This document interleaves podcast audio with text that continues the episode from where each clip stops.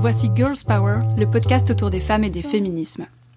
Ici, on discute avec des autrices de leurs livres, de leurs expériences et leurs réflexions autour de l'histoire des femmes, l'évolution des féminismes, l'écoféminisme ou les sorcières. Les maîtres mots sont la bienveillance, l'écoute et le partage. Je m'appelle Marie, je suis libraire, et à l'origine Girls Power est un cycle de soirées ayant lieu dans la librairie où je travaille. Vous vous apprêtez à écouter l'enregistrement de l'un de ces moments. Bienvenue dans le monde de Girls Power.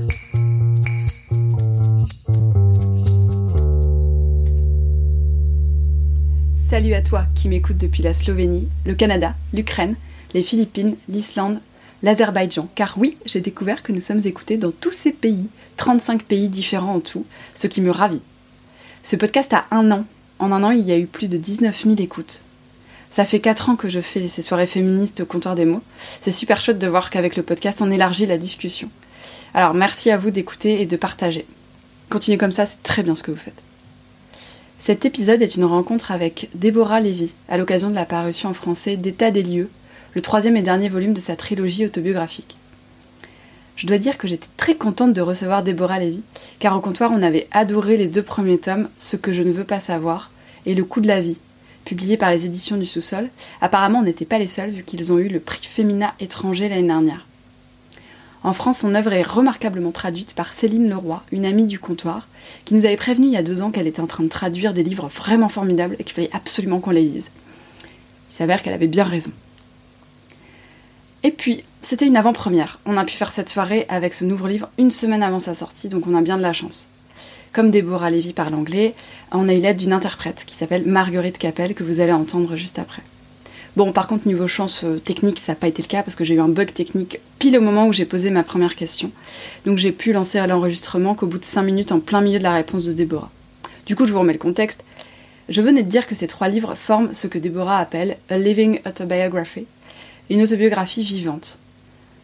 Et j'ai demandé à Déborah, qu'est-ce qui vous a poussé à écrire une autobiographie après avoir écrit plusieurs romans, pièces de théâtre, nouvelles et poésie Because I wanted it to be written uh, in the in the storm of life, uh, in the wind of life. Um, so it's not a whole life. It's it's a very select part of of a life. Parce que je voulais vraiment écrire ce livre, ces livres dans la tempête de la vie, dans le prix, dans le vent, dans le, dans le tourbillon de la vie, et c'est pour ça que ce n'est pas une vie entière que je raconte, c'est vraiment des parties bien précises que j'ai sélectionnées. Another thing about uh, it's a very long answer. That's I'm okay. so- I'm so sorry. I have time. Okay. Another thing about um, this this genre, which is really like a mashup of travel writing, of uh, gender politics, of philosophy, of thoughts, multi-layered thoughts. Et autre chose à propos de ce genre, c'est que c'est vraiment un mélange entre le récit de voyage, entre l'analyse des questions politiques liées au genre, entre la philosophie, euh, les réflexions en fait multiples. Oui. Um, so, um, is that I think um, they. I think when you write an autobiography, you sort of want to make a um, a legend. When I read autobiographies, but this wasn't my my thought. I thought, no, I am going to leave my own turbulence the the detail and the feeling of my life. That's what I'm going to leave in these in these books. Ma compréhension d'une autobiographie, c'est que quand on l'écrit, c'est qu'on essaye de créer une légende, et c'était pas ce que moi je voulais faire, c'était pas mon idée. J'avais plutôt envie de laisser mes, mes turbulences personnelles, tous les petits détails, tous les ressentis, en fait, s'inscrire dans ces livres. So it's not Picasso, right? um, uh, if, if, we- if we think of of the autobiographies that uh, we read. So that was the impulse. I began to understand that it, it was political to to begin, and and I, I started. Donc évidemment, ça n'a rien à voir avec les autobiographies, genre Picasso, qu'on peut avoir l'habitude de lire, mais c'était vraiment ça qui m'a euh, fait démarrer. C'est le moment où j'ai compris que c'était euh, politique de me lancer là-dedans. And one other thing, one other thing. How could I make this life into a work of literature? L'autre chose que je voulais faire, c'était essayer de transformer cette vie en une œuvre littéraire. Ah oui. So, um, Virginia Woolf, in um, her book, uh, oh, it's an, I think it's called, it might be an essay, Moments of Being. She has this, um, these strange lines. She says, "We are the words, we are the music, we are the thing." And I didn't really quite understand that. But you know what? I think that's what we are. Il y a une, une phrase étrange qu'écrit Virginia Woolf dans son essai qui s'appelle Moments of Beings. Instant de vie, merci. Euh, qui, elle écrit, nous, alors c'est ma retraduction, nous sommes les mots, nous sommes la musique, c'est nous qui sommes l'objet, la, chose produite. Euh, c'est quelque chose que je ne comprenais pas au moment où je l'ai lu, mais je crois que c'est effectivement ce que nous sommes. C'est parfait parce qu'en fait ça aborde euh, déjà, du coup ça me permet une transition par rapport à, à une question que je me posais, c'est que quand euh, vous dites que vous écrivez justement dans la tempête de la vie, euh, du coup ça veut dire que vous écrivez des choses qui vous sont arrivées euh, il y a assez peu de temps, donc vous êtes encore euh, émotionnellement en tout cas en prise avec euh, ce qui s'est passé. Est-ce que pour écrire sur des sujets-là, est-ce que c'est plus difficile en fait euh, que d'avoir pris un peu de recul. Yes, it's a good, a really good question. Um, so it's not quite while it's happening. Um, it's a little bit after it, but not long after. And um, yeah, because I think that uh, the writing has to process um, events really before the writer has has done that. Um, but it was very interesting because um, in the first book, the Blue Book, um, to write something that was like an essay to begin with, and to use the I, you know, um, so it has the heading political purpose, and then the lines are that spring when life was very hard and I could not see where there was to get to, and I was at war with my lot. I seemed to cry most on escalators at train stations. And I thought, uh, is that okay?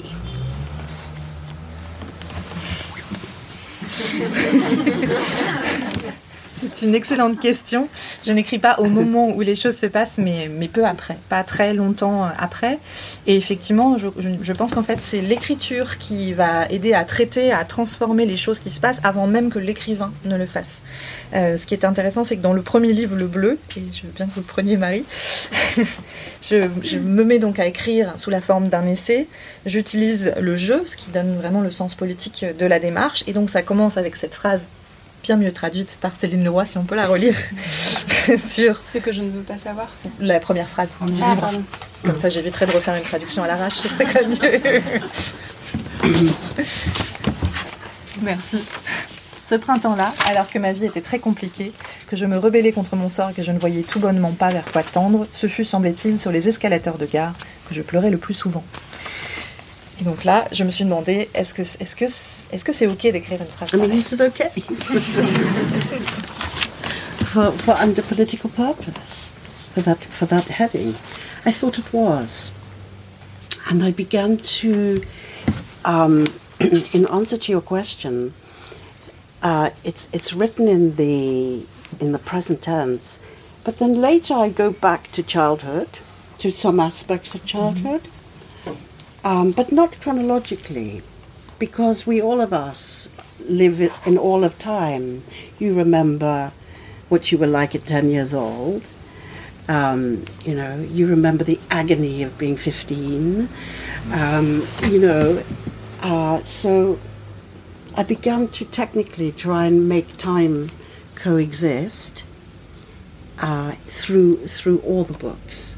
So um, the blue one is really 40, Um, the yellow one is 50, and the red one is my age now, which is 60. Donc je me demandais si c'était ok d'écrire une phrase pareille alors que je me donnais cette euh, intention politique euh, en entreprenant cette autobiographie et je me suis dit que oui. Mais pour répondre à votre question, j'écris effectivement au temps présent mais je fais aussi des retours dans certains moments de mon enfance euh, mais pas de façon chronologique. En fait, on, vit tous dans des époques, dans des moments différents de nos vies. On peut se souvenir de qui on était à 10 ans, on peut se souvenir à quel point c'était atroce d'avoir 15 ans. Et j'ai essayé de trouver techniquement un moyen de faire coexister ces différentes époques, ces différents temps euh, de vie dans, euh, au travers euh, des livres. Et donc le livre bleu correspond quand même à une période qui est celle de la quarantaine. Le livre jaune, c'est 50 ans, et le livre rouge, c'est l'âge que j'ai maintenant, c'est 60 ans. Je vais rester un peu dans l'écriture, le, le, processus d'écriture. Euh, est-ce que c'était du coup la première fois que vous, vous écriviez, vous, vous, utilisiez le jeu? Et est-ce que c'était au début euh, euh, un peu difficile de l'utiliser? Um, no, I had. Sorry, I, I don't know who to look, who to look at. I think it's sort of lonely for you because I'm, I'm, I'm, i come this way. Um, I had written in the first person before. In my very first novel, which I wrote when I was 27, um, and the line, it, the first line is called Beautiful Mutants. And the first line is My mother was the ice skating champion of Moscow. Mm-hmm. Alors j'avais écrit la première personne dans mon premier roman que j'ai écrit à 27 ans qui s'appelle Beautiful Mutants. On peut dire que les romans de Deborah Levy sont pas encore traduits en français. Et la première phrase donc était euh, Ma mère était championne de patinage à Moscou. um, but uh, this is a fiction, so I, you know, I have characters, I have avatars who speak for me, who speak for the writer. But in these books, I had to find a voice that was something like my voice. Mm. It's very hard to find our voice.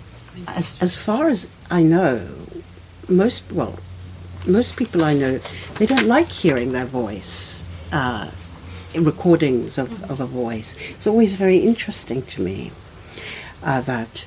And um, but I had to find some. I had to find an intimate voice that was also not too close, that was formal, uh, to um, to steer all all three all three books at different ages um, through the blue, yellow, and red.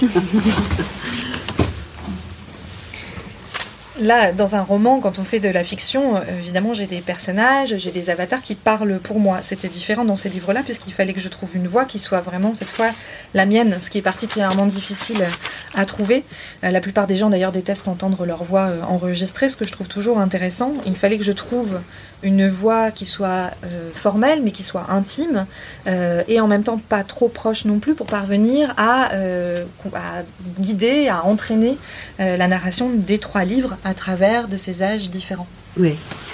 Also, in answer to that question, um, in the blue book I found I wrote these lines. Uh, to become a writer, I had to learn to interrupt, to speak louder, then to speak louder, and then just to speak in my own voice, which is not loud at all. Je ne sais pas quelle page c'est.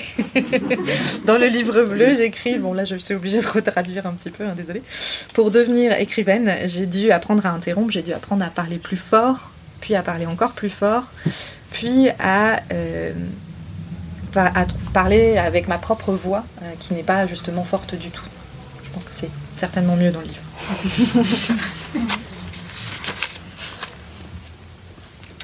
Vous l'avez euh, évoqué, une des forces en fait de votre écriture dans ces trois textes-là et notamment dans ce que je ne veux pas savoir, c'est euh, ce mélange euh, assez euh, habile, assez subtil de, de réflexion, de moments que vous avez vécus et de, de citations, de textes de Marguerite Duras, de Gertrude Stein, de Céline Sciamma.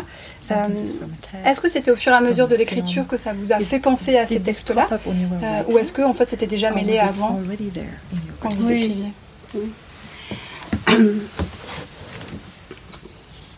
I think they they come, popped up when I was writing.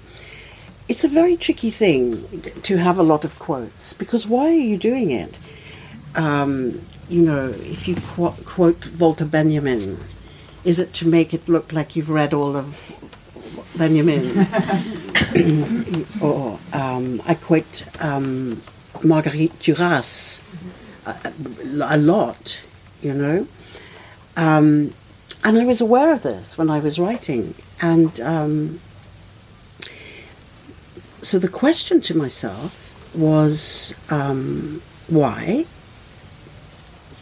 And it was really because those quotes meant so much to me. They were a kind of home for me. So, so literature is, you know, I found a home in in um, so many books, um, and um, and I wanted to share them. You might know them already, but I felt that they were valuable, and and then they sort of support my arguments, or they're against my arguments. So there's a there's a discussion, you know, um, to be had. So, so there, there are conversation those writers are in conversation with, with this writer and with you. Les, citations, elles me viennent effectivement euh, au moment où j'écris. Euh, intégrer beaucoup de citations dans ces livres, c'est quelque chose d'assez compliqué. Se demander pourquoi. Si je cite euh, Walter Benjamin, est-ce que c'est pour faire croire que j'ai lu tout Walter Benjamin ou euh, Marguerite Duras que je cite énormément, par exemple euh, dans mon cas. Donc c'était quelque chose dont j'étais très consciente en écrivant et je me suis demandé pourquoi je citais autant d'auteurs et je me suis rendu compte que c'était vraiment parce que ces citations comptent énormément pour moi parce qu'elles sont presque comme un foyer pour moi, c'est-à-dire que je me sens à la maison dans un certain nombre d'œuvres. C'est le rôle aussi que la littérature joue pour moi et ça me donne envie de partager ces, ces phrases, ces citations, parce qu'elles ont, une, même si vous les connaissez déjà, euh, elles ont néanmoins une certaine valeur, et puis parfois elles vont aller dans mon sens, ou parfois elles vont s'opposer au contraire euh, aux arguments que je défends, et donc ça crée une possibilité de discussion en fait, et c'est une conversation entre ces, ces, auteurs que je cite, l'autrice qui est là, et mm. vous les lecteurs. It was very important to me to honor um, something which was um, to have a voice. and um, to have a voice that is powerful, but not grander than I am. To have a voice that is fragile, but not more fragile than I am. But to let uh, to um, to to have humour, but not comedy. Um, but not happier than I am but not unhappier than I am. This seems like a very basic point, uh, but what I'm really saying is that um, sometimes it's as if we are obliged to just write something very powerful and strong, or obliged to write something very vulnerable, as if these things don't coexist in a female voice, right? You have to be one, or you have to do this. So I wanted them together. I wanted, and I wanted them to, I wanted a very full, fully lived voice uh, to to lead the book. And I really do believe that if if any of us um, wrote about our lives as we feel them we would never be boring.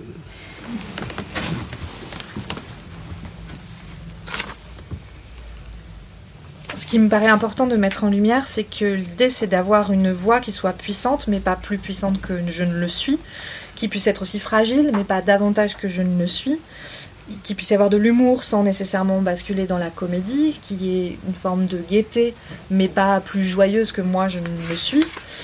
Euh, ça paraît quelque chose de très simple, mais en fait, c'est précisément ce qui peut être euh, complexe. On est parfois obligé, poussé à écrire d'une façon qui soit très puissante. Ou alors, une autre fois, euh, on doit avoir une écriture qui exprime énormément de vulnérabilité. Comme si, en fait, ces deux aspects ne pouvaient pas coexister dans une voix féminine.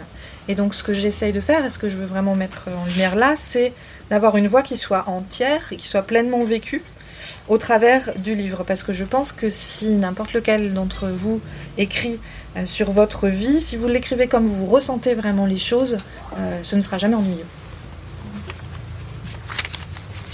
Assez vite dans, le, dans ce nouveau texte, vous écrivez euh, Qu'en était-il des femmes qui avaient agi en fonction de leurs désirs mais qui avaient été tuées Leur vie réécrite, leur existence re-racontée, afin de diluer leur pouvoir et saper leur autorité. Peut-être que je cherchais une grande déesse qui, dans la réécriture patriarcale de sa vie, avait été portée disparue.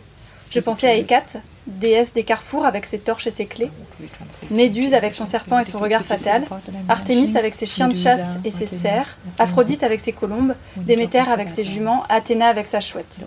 Dès que je voyais une femme d'un certain âge, excentrique, parfois fragile psychologiquement, qui nourrissait les pigeons sur les trottoirs de toutes les villes du monde, je me disais Ah tiens, voilà une autre déesse qu'on a tuée, que la vie a rendue folle. Les déesses étaient-elles des propriétés foncièrement possédées par le patriarcat? Comment est-ce que vous pensez qu'on peut rectifier ça Cette réécriture, voire invisibilisation de tant de vies de femmes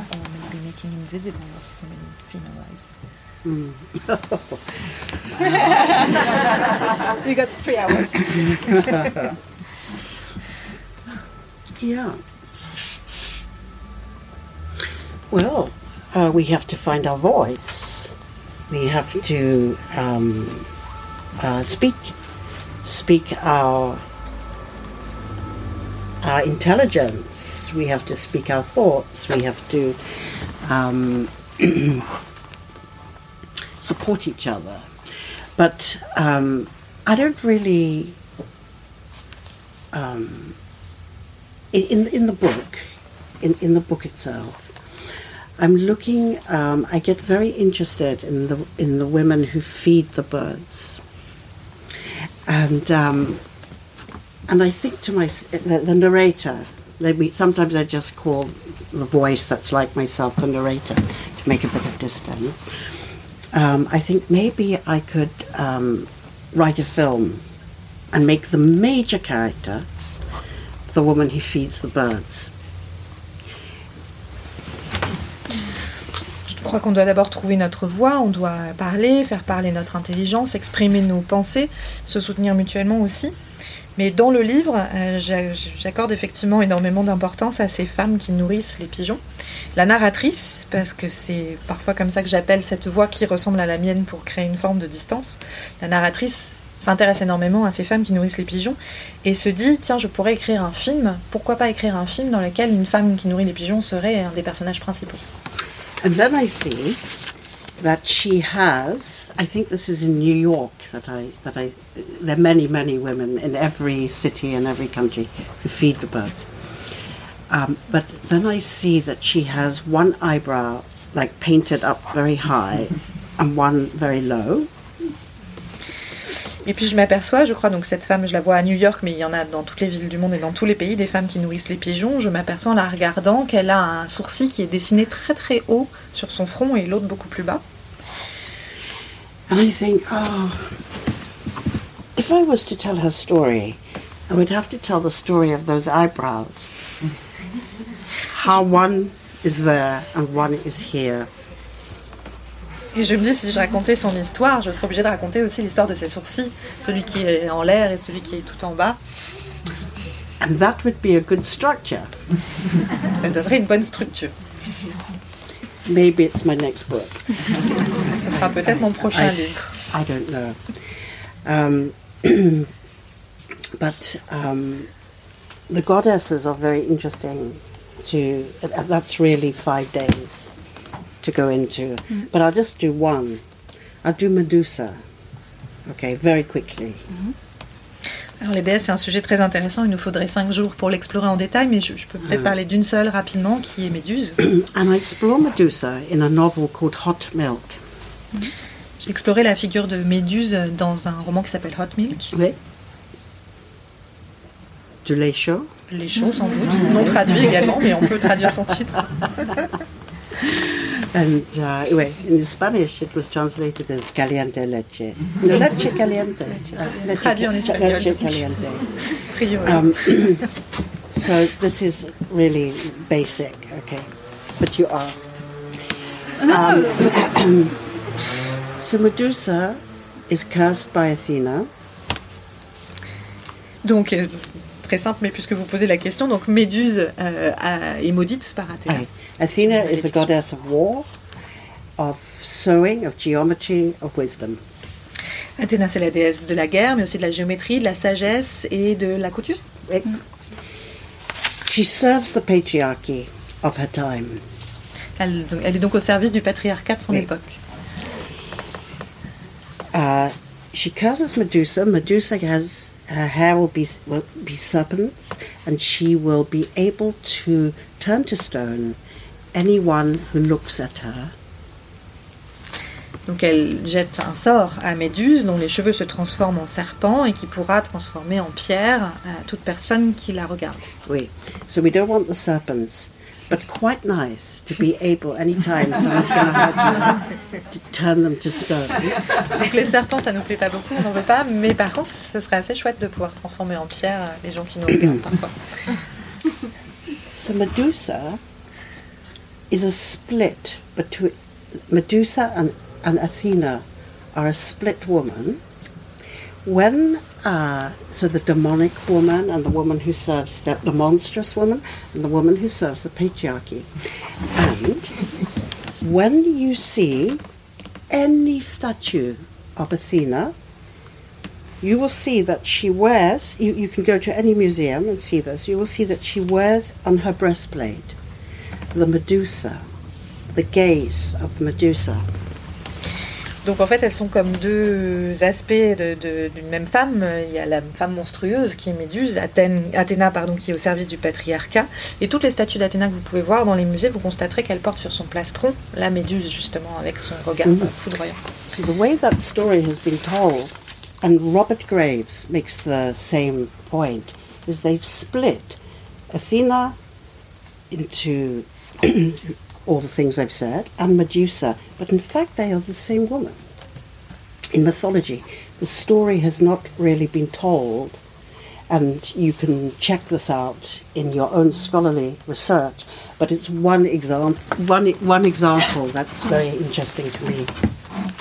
Et donc en fait, ce que dit le mythe, c'est que, et euh, Robert Groves en parle lui aussi, euh, Graves, pardon, euh, c'est que c'est donc Athéna qui a été scindée en ces deux personnages, euh, donc celui d'Athéna avec toutes ses caractéristiques qu'on a mentionnées, celui de Méduse. Et c'est vraiment comme ça en fait que ça apparaît dans la mythologie, mais c'est une histoire qu'on raconte assez peu et que vous pouvez aller euh, par vous-même euh, vérifier par vos recherches. So the woman who feeds the birds, maybe she's Athena, you know? we can call her that in, um, in the book. Yeah. Donc cette femme qui nourrit les pigeons, c'est peut-être Athéna, on peut lui donner ce nom dans le livre. But Medusa was so incredible.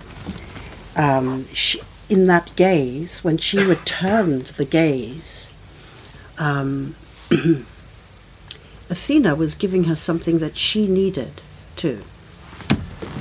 And then we say we get off this. this Mais Méduse est vraiment incroyable parce que quand elle vous regardez, quand elle vous retournait en fait ce regard, Athéna aussi recevait quelque chose dont elle avait besoin. which is why she has it. sujet. Actually, has it on her breastplate. So if you go on your phone, you look up Athena, you'll see the Medusa breastplate on every single statue. Okay, sorry. C'est pour ça donc qu'Athéna porte Méduse sur sa poitrine. Si vous cherchez sur internet des photos de statues d'Athéna, vous le constaterez. Si, alors moi je veux bien prolonger juste. euh, est-ce que c'est- c'est- ces histoires-là, par rapport à ces déesses-là, est-ce que c'est des histoires euh, de mythologie que vous, qui vous, que vous connaissez depuis longtemps ou est-ce que là c'est ça vous vous êtes retombé dessus récemment euh Hmm. Yeah, I didn't mean to research the goddesses. um, after all, But um, this one came up for me when I was writing Hot Milk. I couldn't believe it. It was so exciting to research. En fait, c'était pas intentionnel. Hein. J'avais, je n'avais pas l'intention de me lancer dans des recherches sur CDS, mais celle-ci est apparue au moment où j'écrivais donc les shows, et je l'ai trouvée très intéressante. But my point, just to get off off that subject, is that um, I ask myself in the Red Book, um, we um, at sixty, am I um, am I rewriting the script, the societal script that was written for me? Yes. Um, am I always? Um, but when, when we say rewriting, it suggests that there's only one draft. Pour clôturer le sujet, la question que je me pose dans ce livre rouge à 60 ans, c'est est-ce que je réécris le scénario que la société a écrit pour moi? Mais quand on pose cette question de la réécriture, on suppose qu'il n'existe qu'une seule version. But we know there are many, many drafts. You constantly, you constantly, one is constantly rewriting those stories, not just the goddesses, but your story, my story, your story. Yeah. One is um, in in pro, you know, in life. There would be many, many drafts, and perhaps it would be. Um, I don't think there's a final draft, actually, in that process. Mais on sait tous qu'il y a beaucoup de versions différentes. En fait, on passe son temps à réécrire des histoires, qu'il s'agisse des histoires euh, des déesses ou de la mienne, de la vôtre, de celle de tout le monde. Dans la vie, il existera énormément de versions euh, de, l'histoire et je ne crois pas qu'il y ait de version définitive. But what, um, as a writer, I can leave are my books, and at the end of um, at the end of the last book, the most recent book, um, I say, well, they're not private property. There are no um, guard dogs at the gate. Um, there are no signs in my book saying you can't fall in love with the wrong person, you can't fail. Um, there is permission to be tender, and tearful, to experience fear or joy, um, to go mad, to become famous, um, and to walk on the grass when the signs tell you not to. Parce qu'en tant qu'autrice, je peux laisser derrière moi, ce sont mes livres. Et à la fin du dernier livre, je dis justement que les livres ne sont pas euh, une propriété privée. Il n'y a pas de chien de garde, il n'y a pas de panneau qui interdit de faire euh, telle ou telle chose ou qui dit vous n'avez pas le droit de tomber amoureux de la mauvaise personne. En fait, les livres vous autorisent euh, à avoir peur, à être tendre, à être larmoyant. ils vous autorisent à, à énormément de choses, y compris d'ailleurs à marcher sur l'herbe, même quand le panneau vous l'interdit. What I mean by the grass is a, it's a funny quote. Um, it also comes from Virginia Woolf, uh, A Room of One's Own, which starts with her uh, at a. Cam- It, ta- it starts with her at an Oxbridge College, Cambridge. She's thinking something. Virginia Woolf can't really say that what she's thinking is valuable, right? But that's sort of what she's saying. And um, at these colleges, they have porters or beagles, and they are the guys, and uh, they sort of wear these old English hats and and uh, suits, and they come and they tell you to uh, walk. They told her to get off the grass and to walk on the gravel, to walk on the path. Cette histoire de l'herbe, elle vient aussi de Virginia Woolf, de Une chambre à soi. Au moment où elle est à l'université à, Cambridge, elle réfléchit, évidemment, elle ne peut pas tout à fait dire que ses idées ont de la valeur, mais en même temps, c'est ce qu'elle pense. Et elle raconte qu'à l'université, donc il y a ces gens en costume traditionnel, ces espèces de, de gardiens, qui lui disent de ne pas marcher sur l'herbe et qui lui demandent de marcher sur l'allée en gravier. So you might think, okay, that's reasonable. Get off the grass, walk on the path. But the thing is that Virginia Woolf was not educated. Her brothers had been sent to Cambridge. But she was educated at home. She was upper middle class, so her father had uh, a good library, um, and so she sort of educated herself. So to be told, this is not your place, you have to walk there. This is what this is the opening paragraph of a room of one's own. So when the very last line I, in my book is about the grass, and that's really an echo of her experience, saying, Virginia, walk on the grass. Alors ça paraît raisonnable de dire qu'il ne faut pas marcher sur l'herbe, il faut marcher sur le, sur le chemin, dans l'allée, euh, sauf que Virginia Woolf, elle n'étudie pas à l'université. Ce sont ses frères qui ont été envoyés dans cette université. Elle, parce qu'elle est une femme, elle va se former elle-même à la maison. Euh, elle vient d'une classe bourgeoise, d'une famille bourgeoise, et son père a une bonne bibliothèque, et c'est comme ça qu'elle va s'éduquer toute seule. Donc en fait, qu'on lui dise, vous n'êtes pas à votre place, c'est ici que vous devez marcher, vous, euh, dans le tout premier paragraphe d'une chambre à soi, elle évoque ce sujet-là, et, et ça veut dire autre chose. Et c'est pour ça que la toute dernière dernière phrase de, de mon livre fait référence à l'herbe, en écho à Virginia Woolf, et comme une manière de lui dire Virginia, tu as le droit de marcher sur l'herbe. And Audrey Lord says it even better. She says you can't dismantle the master's house with the master's tools. Audrey Lord le dit encore mieux, elle dit on ne peut pas euh, démanteler la maison du maître avec les outils du maître. So sometimes we have to build houses and sometimes we have to pull them down. Parfois, il faut bâtir des maisons et parfois, il faut les détruire. C'est marrant parce qu'en préparant l'interview, j'ai hésité entre ces deux passages, euh, en fait, entre justement le, passage qui est plutôt à la fin, où euh, vous parlez de vos livres comme n'étant pas des propriétés privées. Et finalement, je suis partie sur un autre, euh, un autre passage. Avec ce nouveau livre, on vous suit euh, du Mumbai à Londres, à Paris, à Berlin, euh, en Grèce, sans oublier les propriétés imaginaires. Moi aussi, je cherchais une maison où je pourrais vivre et travailler à mon rythme. Mais même dans mon esprit, ce foyer était flou, immatériel, irréaliste, ou disons qu'il manquait de réalisme. J'aspirais à une vieille demeure majestueuse, à laquelle je venais par conséquent d'ajouter une cheminée ovoïde avec un grenadier dans le jardin. Elle avait des fontaines et des puits, de remarquables escaliers en colimaçon, des mosaïques au sol, des traces de rituels de tous ceux qui m'avaient précédé dans cet endroit. Cette maison était donc vivante. Elle avait eu une belle vie. C'était une maison aimante. Je désirais intensément cette maison, mais je n'arrivais pas à la situer géographiquement et je ne savais pas non plus comment acquérir un bien aussi spectaculaire avec mes revenus précaires.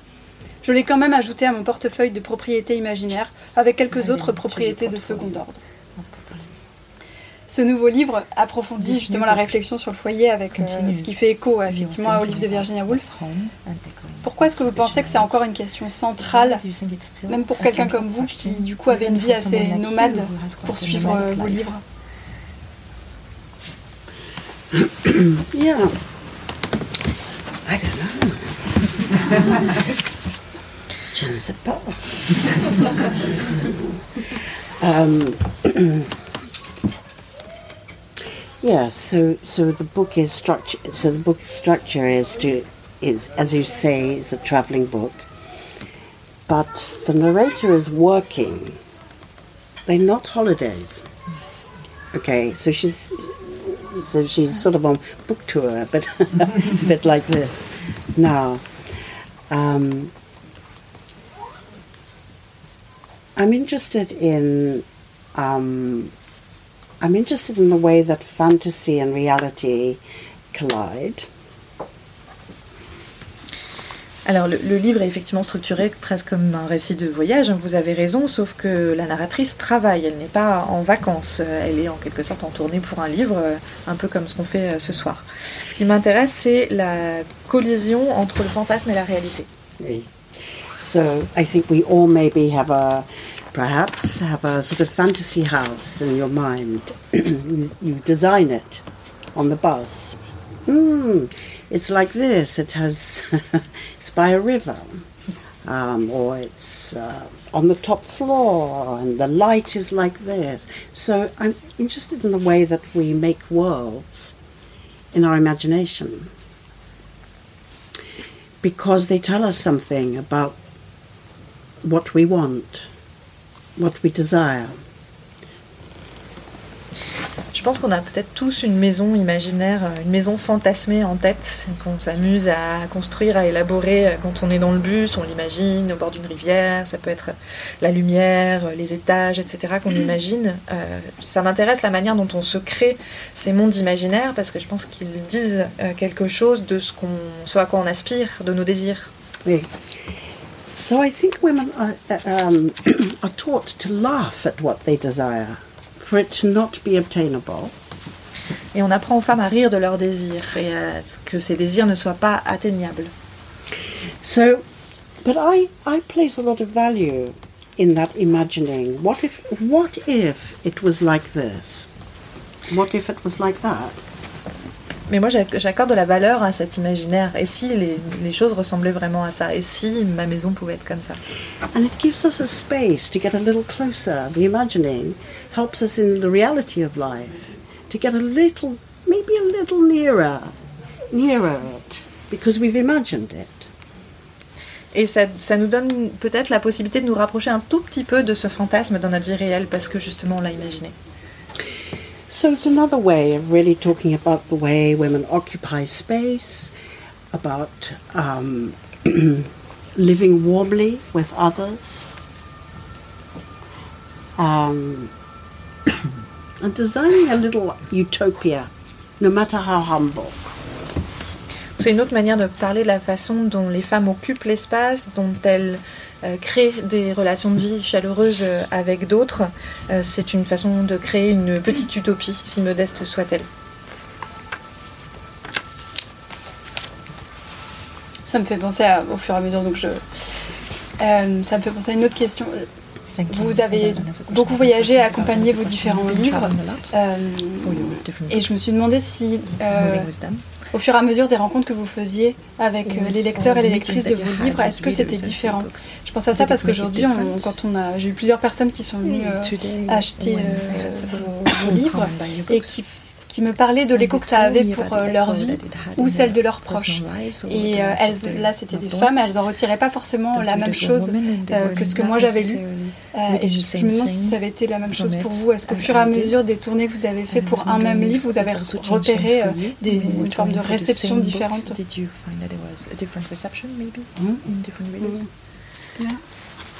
Yeah. Um, so so the books are a conversation. You don't have to agree with it. That's the point. That would, you know, um, but it seems that um, there is an echo. I, I, I hope. Um, it's very interesting to, um, to always very interesting to talk to readers, and there are different people have uh, like have different books they prefer, and they tell me why. Um, uh, here's something very um, touching to me. Um, so my daughters are now um, in their. One daughter is 22, one daughter is 27, and some of their friends who I've known since they were four, and uh, you know made them uh, chocolate cake uh, and they threw it on the carpet and uh, had tantrums and all the rest. So they get to university and they're now writing about these books. And um, who could ever have thought that? How would I ever have uh, known that? And sometimes they um, email me and they say, Oh, I've got to get my essay in. Can I just ask you? Can I just ask you a question? What do you mean on on page fourteen? and it's like two o'clock in the morning, and I have to and I have to say, um, dear Harriet, um, what you have to say. I have spoken in the books, and what you have to say is far more interesting. Love, Deborah. P.S. Bon courage. Ben oui, le livre est, un, est un dialogue. Euh, quand vous le lisez, vous n'êtes pas obligé d'être d'accord avec le livre, mais bien sûr que j'espère qu'il trouve une forme d'écho. C'est très intéressant de parler euh, au lecteur parce qu'il euh, me raconte pourquoi il ils préfèrent euh, tel ou tel livre, ils n'ont pas les mêmes préférences, et ils m'expliquent pourquoi. Et ce qu'il y a de plus touchant pour moi, c'est que euh, mes filles aujourd'hui ont 22 et 27 ans, et leurs amis, que je connais depuis qu'elles avaient 4 ans, à qui j'ai préparé des gâteaux au chocolat qu'elles balançaient par terre euh, quand elles se mettaient en rage, aujourd'hui sont à l'université et certaines écrivent des essais, des dissertations sur ces livres-là. Et je n'aurais jamais imaginé, qui aurait pu imaginer une chose pareille. Et je reçois parfois euh, des emails. Euh, Déborah, il faut que je soumette ma dissertation. Euh, j'ai une question, qu'est-ce que tu veux dire à telle page À 2h du matin. Auquel je suis obligée de répondre. Chère Harriet, j'ai parlé, je me suis exprimée dans les livres. Ce que tu as, toi, à dire est bien plus intéressant. bien amicalement, Déborah, PS, bon courage. J'ai une dernière question. Comment on sait que, que le texte est fini quand on écrit une autobiographie en mouvement finished when you're writing, when you're writing a living autobiography? How can you know that it's finished? hmm. I thought I would just write three. Um, because um, it's not really that it's finished, because life goes on, if we're lucky. It was just that that project for me was finished. Mm. That, that, that I wanted to move on now to write my next novel. Um, I, I felt that I had um, really in these books said everything I wanted to say. Mm. Um, my father died um, after the Red One was published. And um, I read these books now, and um, and he is in it. He's alive in it. Um, and his death was very painful for me. And I thought, well, if I write a fourth one, then I would be writing maybe something about that. Then I thought, no, no, no. This, this, this is not ever been the way, the reason I, I wrote these books to sort of record, mm. to record life's big events like like that. Um, it you know they they came from um, a place of of heartbreak, of anger, of resistance, of um, curiosity, of um, of needing to speak, but just to then have a fourth one in which life's events are somehow accumulated was is is not the literary project. So now I'm writing um, my novel here in Paris. It's set um, here and in Vienna, and it's about the doppelganger Double.